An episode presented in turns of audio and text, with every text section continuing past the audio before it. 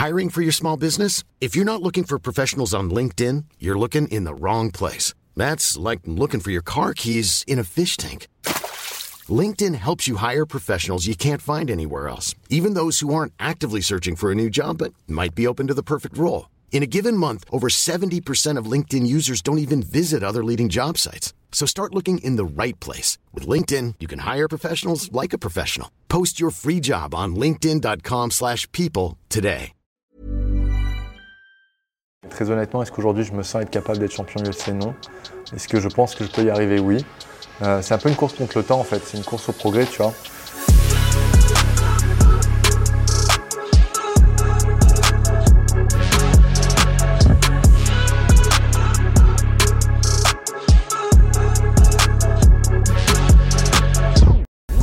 Bonjour à toutes et à tous, bienvenue dans le podcast La Sueur. On est aujourd'hui avec Axel Sola. Pour les gens qui peut-être ne te connaissent pas, mais à mon avis dans le monde du MMA, je pense que tout le monde te connaît, ne serait-ce que pour ton énorme carrière amateur.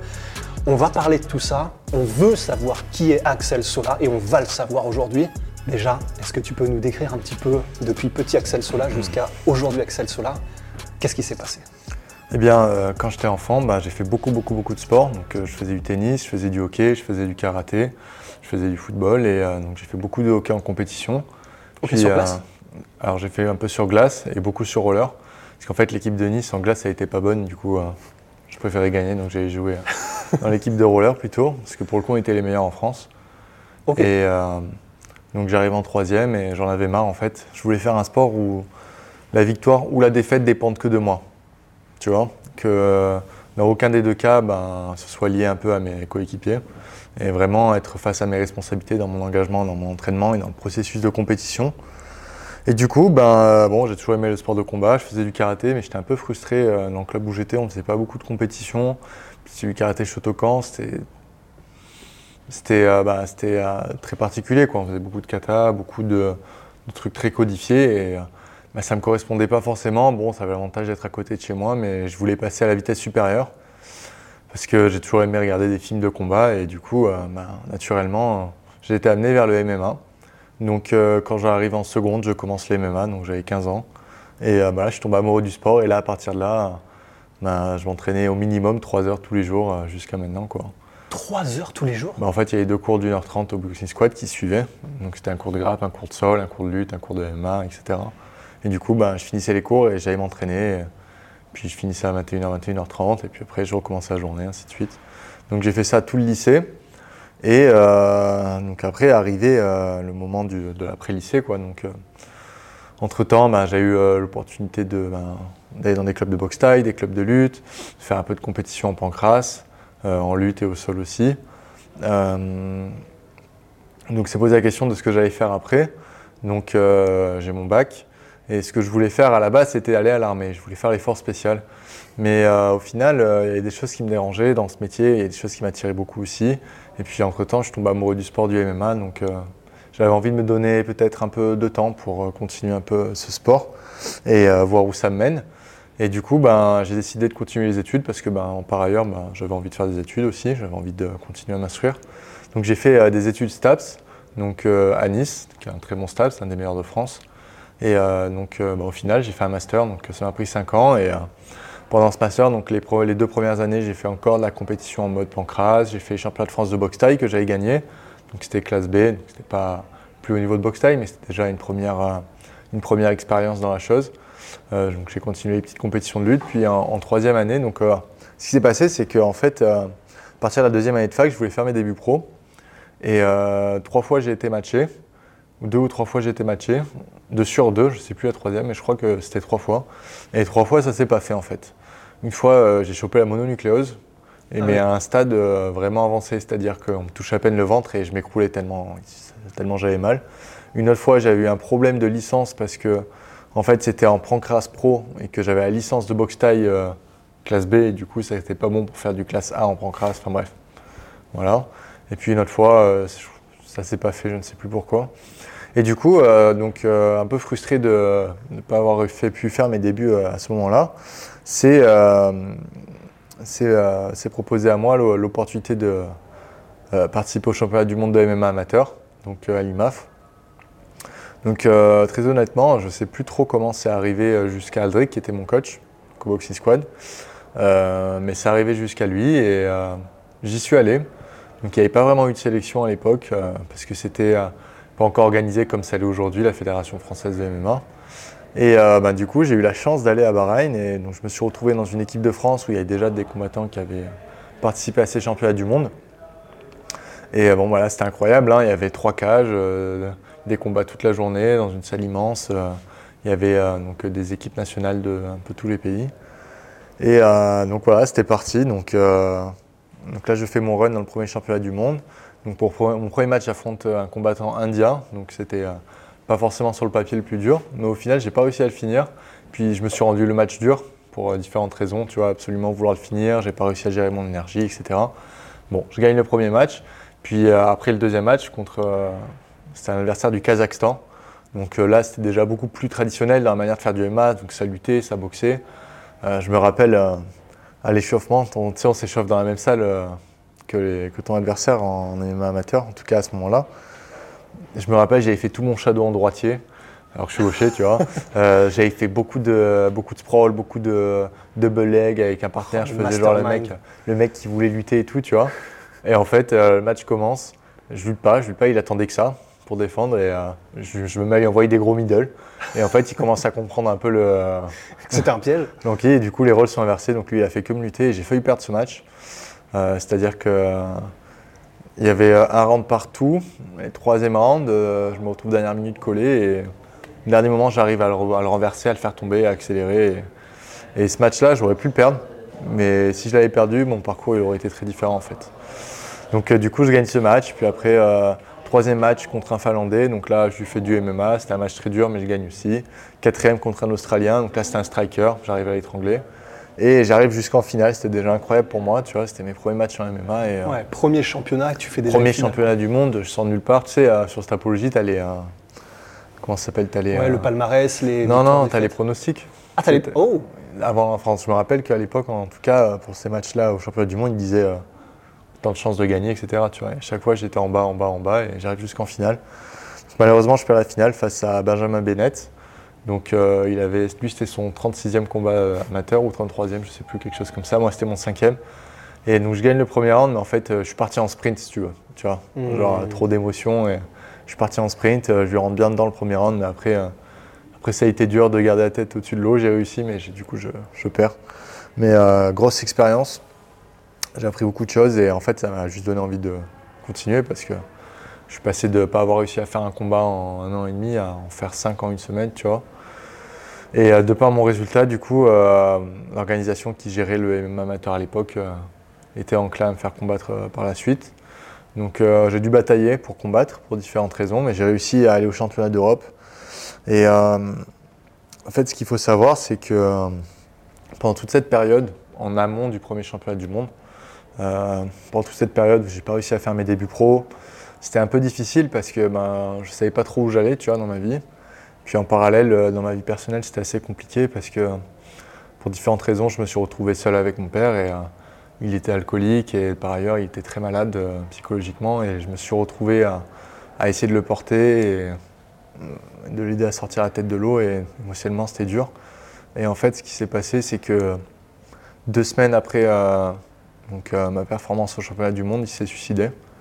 Donc il s'est jeté d'un immeuble. Donc ça a été très difficile à gérer, mais euh, j'ai fait face comme j'ai fait face toute l'année d'avant. Et, euh, du coup, bah, je me suis accroché, j'ai continué à m'entraîner et euh, est venu le championnat d'Europe. Et j'arrive en finale et c'était face à Issa Isakov, qui est un très bon combattant maintenant, qui est sur le circuit professionnel. Et donc, match très dur, je commence, je perds le premier round.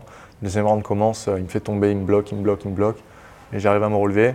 J'arrive à lui mettre la pression et à vraiment lui faire mal sur la boxe. Et troisième round, euh, je continue à y faire mal sur la boxe, c'est moi qui lutte et champion d'Europe. Et euh, cette victoire, c'est probablement la plus belle de toutes celles que j'ai pu avoir parce que au-delà de mon adversaire qui était très bon, du match qui était très difficile, c'était une victoire euh, sur la vie aussi. Et du coup, ben, voilà, encore une fois, j'ai fait un paquet de matchs en une semaine, donc j'ai eu envie de continuer. Donc vient l'été, je m'entraîne, je m'entraîne, je m'entraîne, je m'entraîne, et vient les championnats du monde de. Alors je sais plus quelle année, c'était 2018. donc celui-là, était, le niveau est monté d'un coup. En fait, ce qu'il faut savoir à l'IMAF, en tout cas quand j'y étais, c'est que à chaque compétition, le niveau montait. Pour la simple et bonne raison que bah, les gens étaient de plus en plus préparés. Entre-temps, il y a l'équipe russe qui arrivait, donc il y avait déjà des Russes qui combattaient sur Bahreïn, pour l'équipe de Bahreïn. Mais en plus de ça, il y a eu l'équipe nationale russe, donc le niveau de lutte global, il est d'un coup monté. Et euh, ce championnat du monde était très dur. C'était euh, probablement, niveau expérience, le plus intéressant que j'ai fait. Euh, j'avais sauté le premier tour. Deuxième tour, j'avais affronté Yann Nias, qui est le sparring de, de Issa Isakov, qui combat au KSW maintenant, qui est un très bon combattant. Pareil, je perds le premier round, je gagne les deux d'après. Ensuite, il y a eu le, combat le combat qui a suivi, c'était contre, c'était contre un Suédois qui s'appelle Robin Roos. Donc très très gros striker, très très fort en box style, très bonne défense takedown. là, l'objectif c'était clairement de le lutter. J'ai clairement pas réussi. Le match commence, je tente 33 tentatives de mise au sol, j'y arrive pas. Donc il prend le dessus sur l'énergie et pas le choix, faut boxer. Donc match très dur, mais je gagne sur les phases de boxe et j'arrive à le lutter à la fin. Le match qui a suivi, c'était contre euh, donc, euh, un combattant de Bahreïn, donc Mourad Goussenov. Donc euh, très bon, très bon boxeur, très bon lutte. Mais bon, j'arrive à avoir les takedowns, pas lui. J'arrive à marquer les points en boxe, pas lui. Donc assez serré, mais je gagne. Et vient la finale où j'affronte du coup Islam Bagomedov de l'équipe de Russie. Déjà rien que le nom, tu sais que ça va être compliqué. Bah, celui d'avant aussi, c'était un peu le même délire, mais comme il était boxeur, celui d'avant, il a pas, ça m'a laissé le temps de me mettre en place, tu vois. Alors que là, le mec, il n'a pas cherché à comprendre, il m'a direct accroché et, je me suis fait frustrer tout le match. Et pourtant, euh, c'est avec remords que je regarde le match parce que par exemple, deuxième round, donc il me refait tomber deuxième round. Et euh, j'arrive à prendre une omoplate et j'étais placé dans une position très particulière. je ne me rappelle plus le nom de cette position exacte, mais en gros, euh, j'avais, le pied qui était coincé sur son épaule, tu vois. En fait, il était coincé et il y avait sa main qui était juste devant moi. Et en fait, j'avais juste à attraper ce bras-là, c'était gagné. Tu vois. Mais bon, à l'époque, je ne savais pas. et euh, bon, bah, voilà, après le troisième round, je reviens, je marque des points, euh, mais j'arrive pas à le finir. Et euh, du coup, deuxième, deuxième fois. Et c'est à quel moment que tu es devenu numéro un mondial amateur? Alors après, ce qui s'est passé, c'est que l'année qui a suivi, c'est que j'ai enchaîné les compétitions. Donc les MAF, là, je les ai fait sur tous les continents, donc j'ai eu l'opportunité de le faire. Il y avait en Afrique, il y avait en Asie, en Océanie, j'ai fait aux États-Unis, j'ai fait en Europe. Et j'avais refait le championnat du monde derrière. Et en fait, ce qui s'est passé, c'est que ben, j'enchaînais les matchs. Donc forcément, j'avais plus de matchs que mes adversaires et j'accumulais plus de points. Donc euh, sur leur classement, ben, forcément, j'étais en haut. Je n'étais pas forcément le meilleur euh, amateur de l'époque, mais j'étais le plus actif. Du coup, euh, c'est ce qui a fait que il y avait ce, ce, titre de pound for pound qui était mis en avant. Mais réellement, ce que ça m'a apporté, l'expérience amateur, c'est bah, le fait d'affronter tous ces différents profils, euh, d'avoir fait face à différentes situations, d'être en difficulté dans différentes positions. Et euh, voilà, le temps passé dans la cage. Et euh, franchement, c'était super. Puis surtout, il faut savoir qu'en parallèle, bah, j'étais en plein master, donc je pouvais pas me. C'était difficile pour moi de me mettre pleinement à fond dans les MMA parce que bah, à côté, j'avais quand même un rythme de choses à fournir qui était assez élevé. Donc ça m'a permis de terminer mes études. J'ai terminé mes études. C'est de poser la, la question de après, encore une fois, est-ce qu'on fait un doctorat ou est-ce qu'on continue dans le sport? Là, j'ai pas réfléchi à 200 ans. J'ai continué dans le sport. Je suis passé pro. Et euh, voilà, j'ai signé directement avec le Brave. Euh, donc euh, c'était assez cool parce que bah, j'ai plutôt une bonne organisation quand même, tu vois, pour commencer, c'est top. Et donc j'ai fait mes 5 premiers combats au Brave. Donc c'était il y a deux ans, là c'est ma troisième année, donc 5-0. Donc c'est beaucoup plus lent en, professionnel. donc là après ce qui s'est passé, c'est que pendant ces 5 premiers matchs, j'ai pas trop cuté. Donc le poids, ouais, c'était un peu la grande question, c'est-à-dire que je combattais à 77 et euh, je perdais un kilo d'eau, je faisais euh, une semaine et demie de régime, vite fait. Je mangeais des burgers la semaine du combat, tu vois, ça passait. Et euh, j'étais très bien en stockade, mais bon, après, j'avais pas forcément fait face à des adversaires qui cotaient beaucoup non plus, tu vois. Et voilà, bon, et donc j'ai gagné mes 5 combats et donc bien la suite. Et la suite, ben, j'espère que j'arriverai à un plus haut niveau de compétition par la suite que ce soit, euh, quelle que soit l'organisation dans laquelle j'évolue. Et du coup, ben, il faut se battre avec les mêmes armes que les autres. Euh, et du coup, ben, de par ma connaissance de combattants en 70 euh, qui combattent à très bon niveau, ben, on m'a vite fait remarquer que ben, j'étais pas dans la bonne caté. Et du coup, et du coup pour ce sixième combat que je réalise à la RES et que je suis très content de faire à la RES, je vais pouvoir essayer de performer dans la catégorie des lightweight à 70 kg. Donc euh, c'est une sacrée expérience. Euh, je l'ai fait d'abord à l'entraînement, c'était très dur. Là, euh, j'ai la pesée demain matin.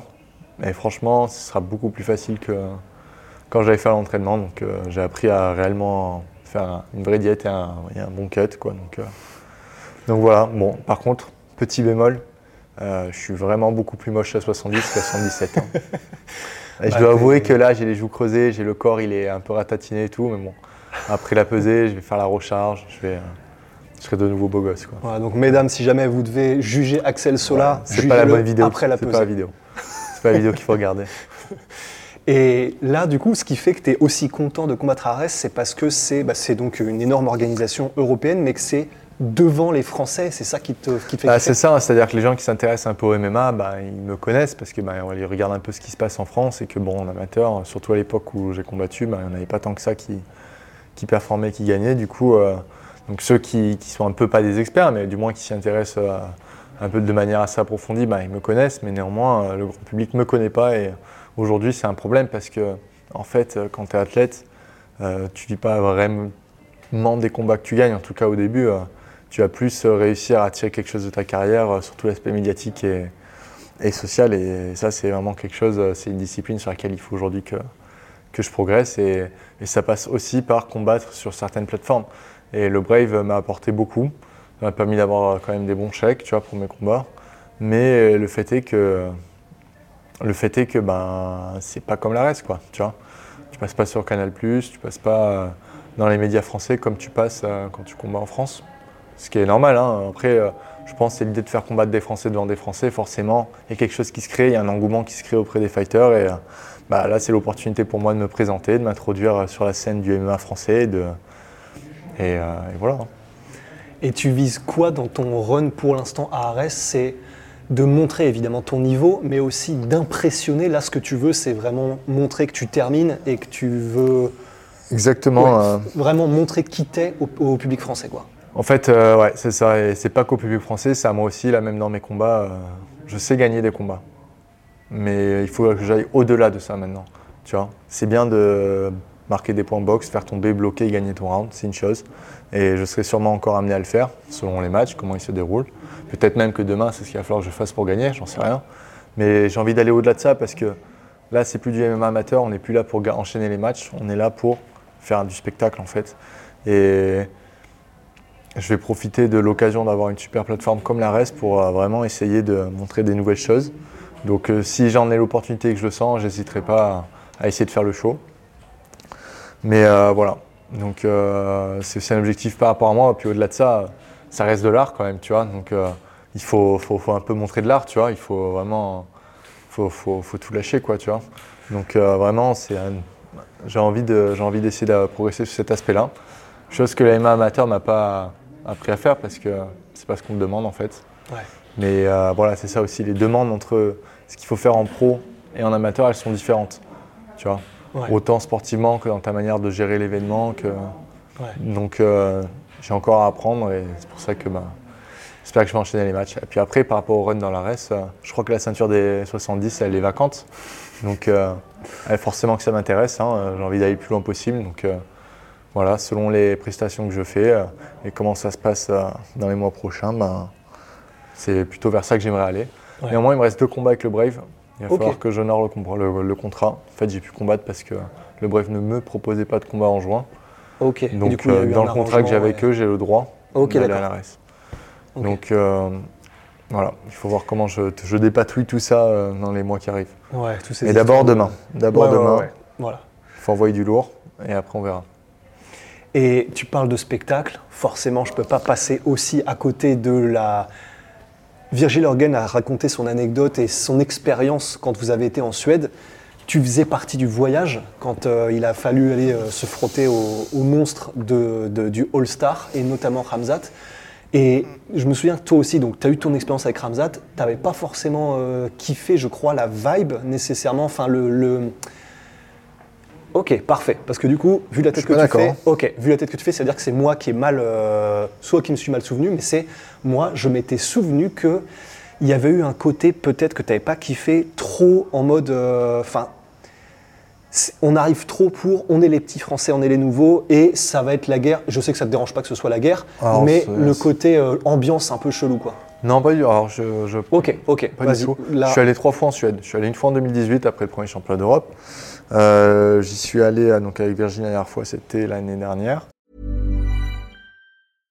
Ready to pop the question? The jewelers at BlueNile.com have got sparkle down to a science with beautiful lab grown diamonds worthy of your most brilliant moments. Their lab grown diamonds are independently graded and guaranteed identical to natural diamonds, and they're ready to ship to your door. Go to BlueNile.com and use promo code LISTEN to get $50 off your purchase of $500 or more. That's code LISTEN at BlueNile.com for $50 off. BlueNile.com code LISTEN.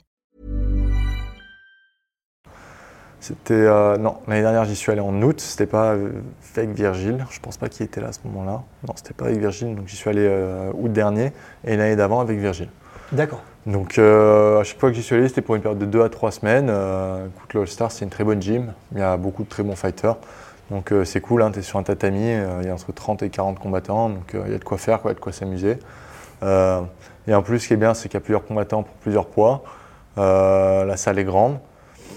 Euh, ils sont très accueillants, ils sont très sympathiques. Ouais, c'est l'expérience qu'on avait eue aussi. Ouais, Vraiment, moi, je, je, ouais c'était à vraiment à plus ce du côté, euh, comme c'est hardcore spartiate. Et, euh, Après, voilà, l'entraînement est dur, mais voilà, tu sais pourquoi tu y vas. Tu vas pour te préparer à la guerre et euh, c'est ce qui fait aussi leur succès et qui, qui sont des très bons combattants. Donc, moi, ça, ça, ça me va très bien. hein. Quand j'y vais pour préparer pour un combat, c'est parfait.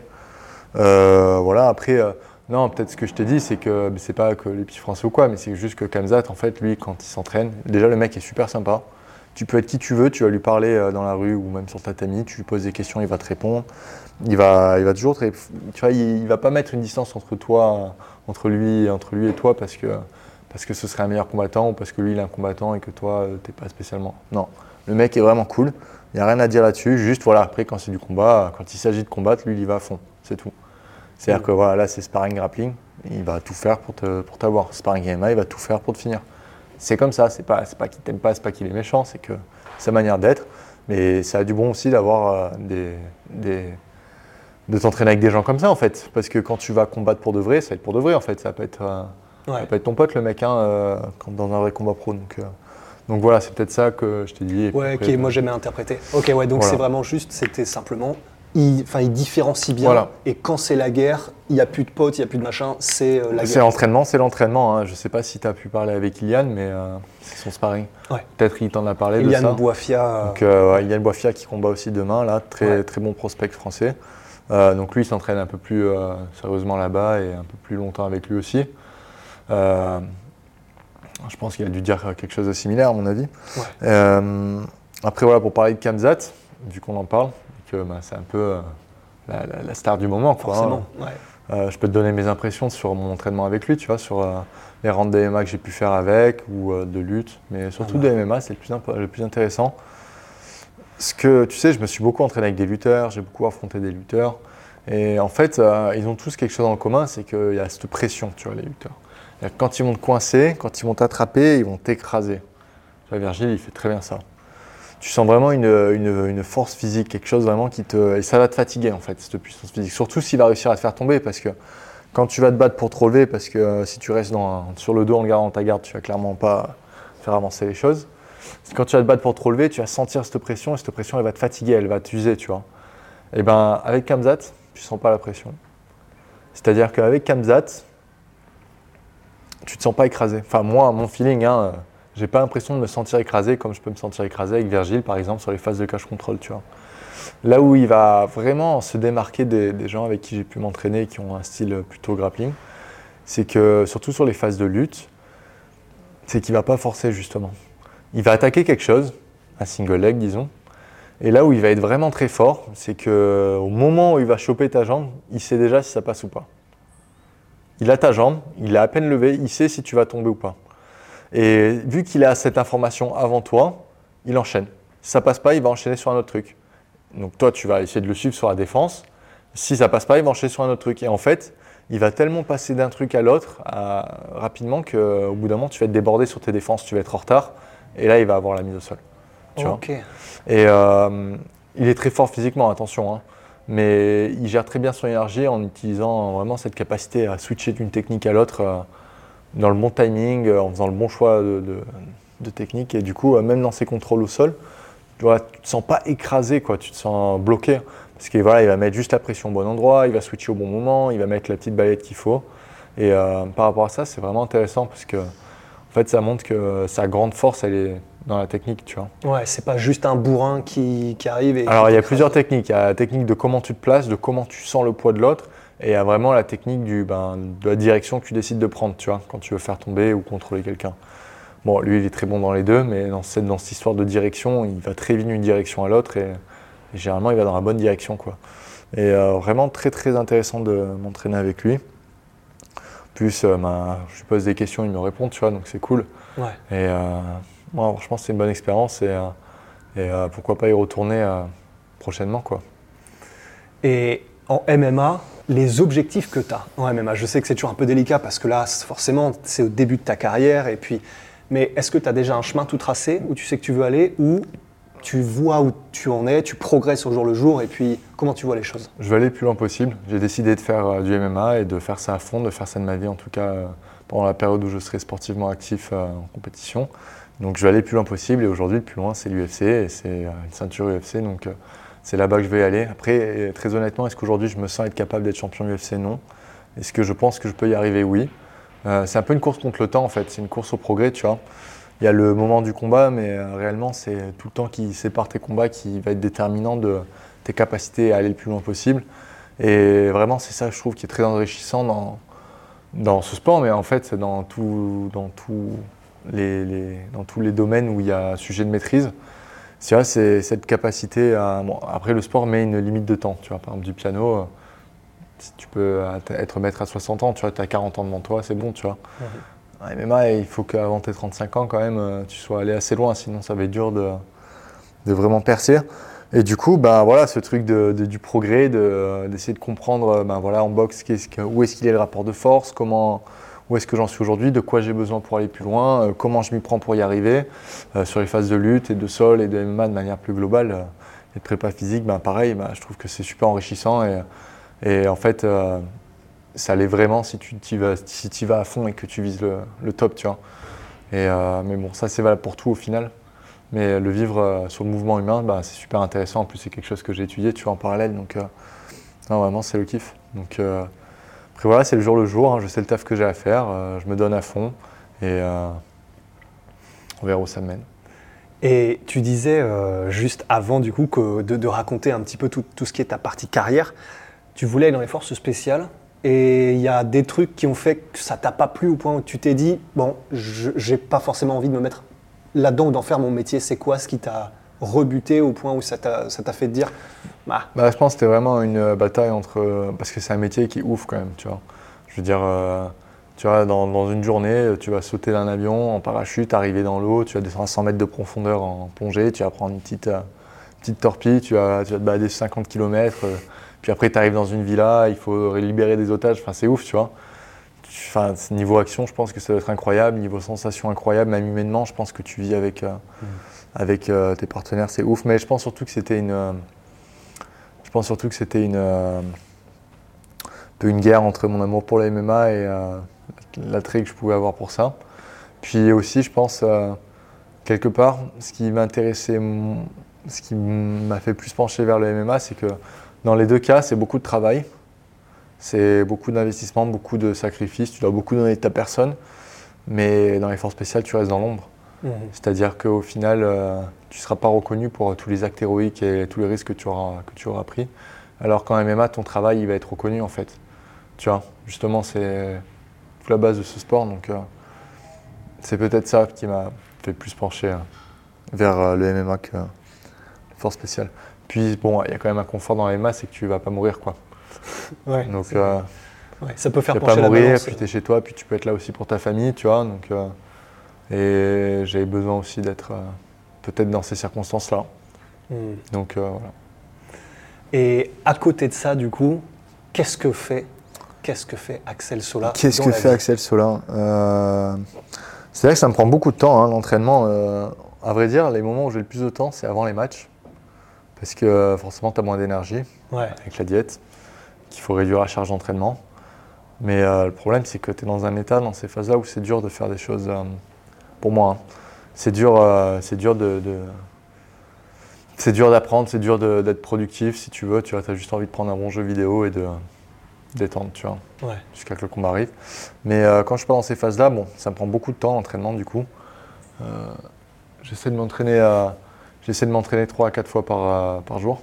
Donc un entraînement dur, matin. Un deuxième entraînement où ça va être de la force ou du cardio ou de la lutte l'après-midi. Et après, je vais avoir un entraînement où je vais faire euh, beaucoup de renforcement, d'étirement, etc. Et idéalement, donc si là, j'arrive pas tout le temps à le faire parce que j'ai pas forcément les gens sous la main, un entraînement d'intensité marche où je vais faire du drill en boxe très léger, du drill en lutte ou au sol très léger, tu vois. Là, c'est vraiment comme si je marchais, sauf qu'au lieu de marcher, ben, je fais du spécifique, tu vois, pour développer les automatismes. Donc bon, au milieu, il faut rajouter une sieste, il faut rajouter de la cuisine, donc euh, au final, j'ai pas beaucoup de temps libre.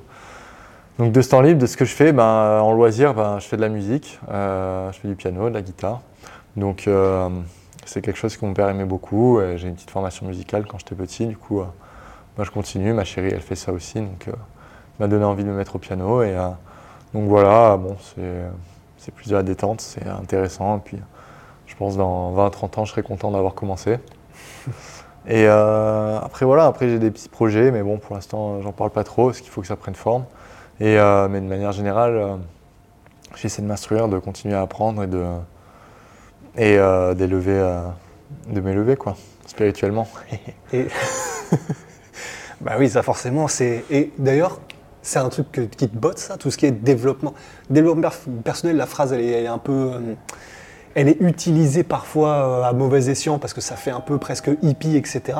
Mais ça, c'est un truc aussi auquel tu t'intéresses dans le sens devenir la meilleure version de soi-même, même en dehors, euh, et enfin, que ce soit par la musique où tu essaies de progresser, que ce soit même. euh, Ça, c'est vraiment un truc.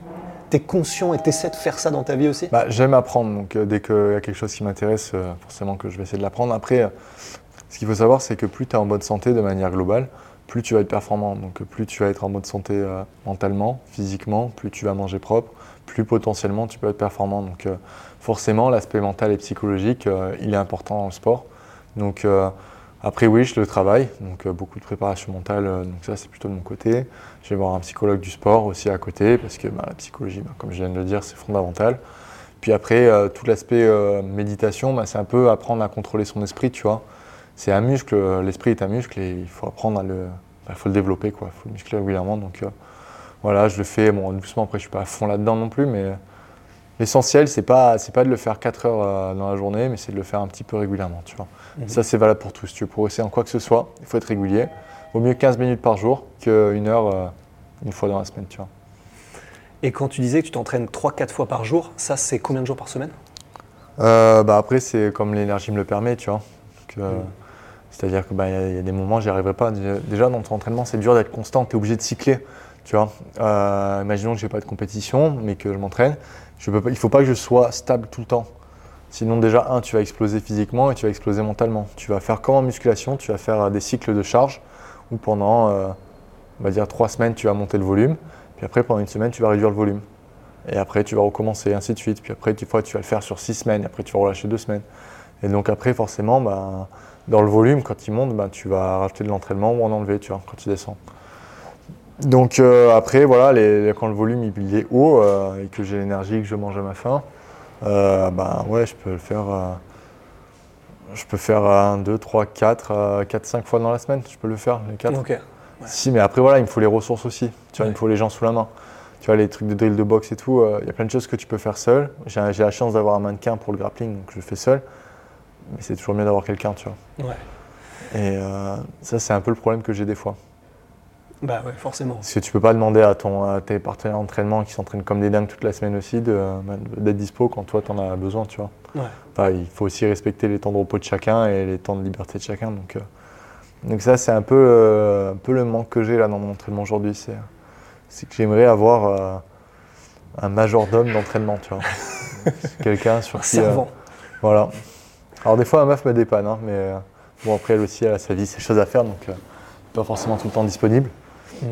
Mais euh, voilà, c'est un peu le problème que j'ai, tu vois. Ça, c'est peut-être le plus gros frein à ma progression aujourd'hui. Ouais, d'avoir suffisamment, entre guillemets, de main-d'œuvre avec lequel euh, tu peux taffer, quoi.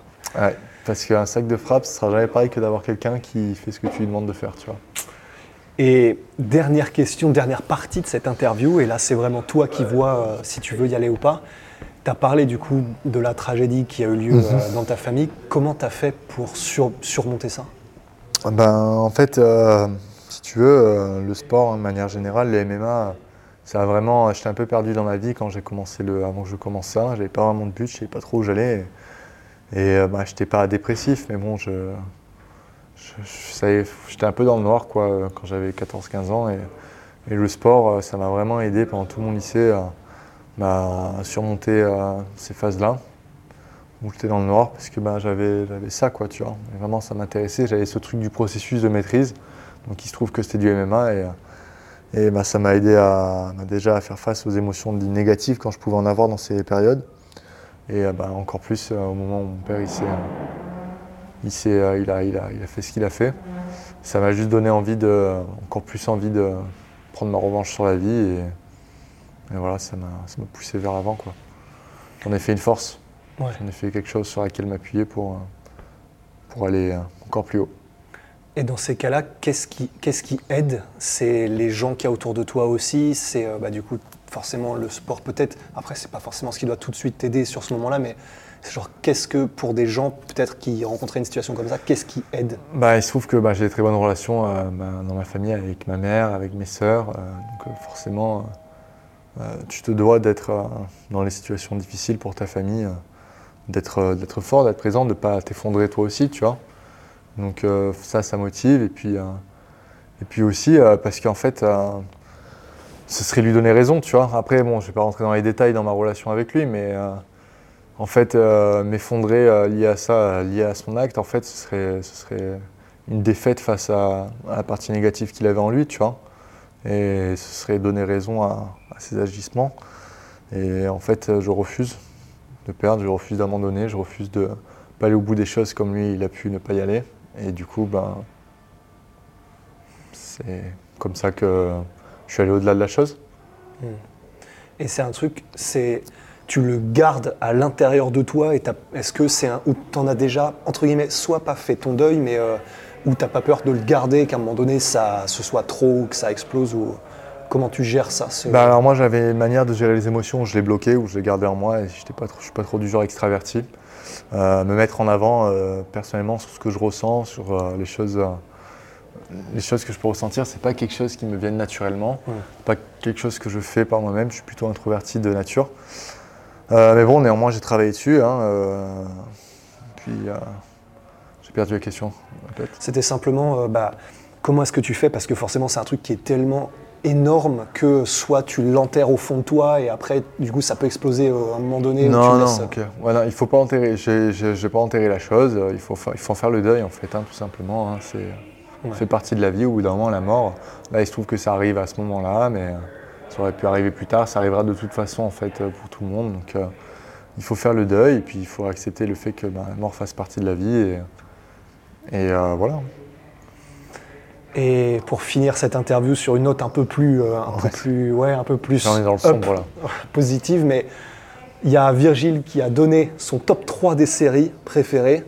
Déjà pour toi, est-ce- qu'est-ce que tu kiffes? Est-ce que c'est film, série ou jeux vidéo? Donne-nous ce que tu kiffes le plus et après il nous faut un top 3 pour que les gens te connaissent. euh, J'aimerais dire jeux vidéo, mais malheureusement, j'ai pas de paye. J'ai pas de, Ouais, ça c'est terrible, pas de play. J'ai pas de play. J'ai pas de play. Mais euh, si j'ai une meilleure paye, euh, si je chope le bonus demain, euh, je peux te dire que je vais m'en acheter une de play, ça c'est clair. Et euh, bah, God of War, j'avais kiffé quand j'étais petit, j'avais la PSP. Franchement, Kratos, c'est un monstre. J'avais quoi J'ai aimé quoi comme jeu? Bah, Après Battlefield, hein, j'avais adoré, plus que Call of. Mais bon, ils ont fait du caca là sur leur dernier jeu, donc Ouais. je sais pas s'ils en ressortiront un jour, mais vraiment, j'ai vécu des moments sur Battlefield incroyables. Et après, ouais, Call of, hein, bah, après voilà, hein, l'armée j'aime bien, hein, donc euh, l'armée, les pistolets et tout, euh, ça me faisait bien kiffer, donc, euh, donc voilà. Tu t'entraînes d'ailleurs tout ce qui est euh, soit au tir ou choses comme ça? Euh, J'aimerais bien, mais là j'ai pas forcément le temps dans mes journées, donc euh, plus tard pourquoi pas.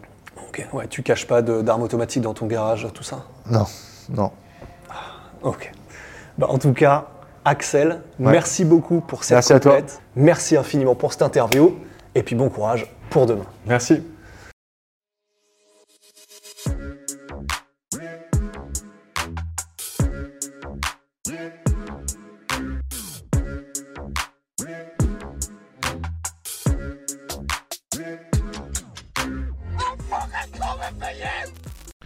Et voilà, c'est la fin de votre épisode du podcast La Sueur. Si ça vous a plu, n'hésitez pas à nous mettre les 5 étoiles sur Apple Podcast ou sur Spotify. Vous pouvez aussi nous laisser un petit commentaire, ça nous aidera beaucoup. Et si vous voulez aller plus loin avec nous, vous tapez La Sueur sur toutes les plateformes ou sur les réseaux sociaux, vous nous trouverez. Et là, vous nous écoutez très certainement en audio. On est aussi en vidéo sur YouTube, mais également sur Snapchat. Là encore, vous tapez la et on sera là. Merci de votre fidélité et à très vite pour de nouvelles aventures.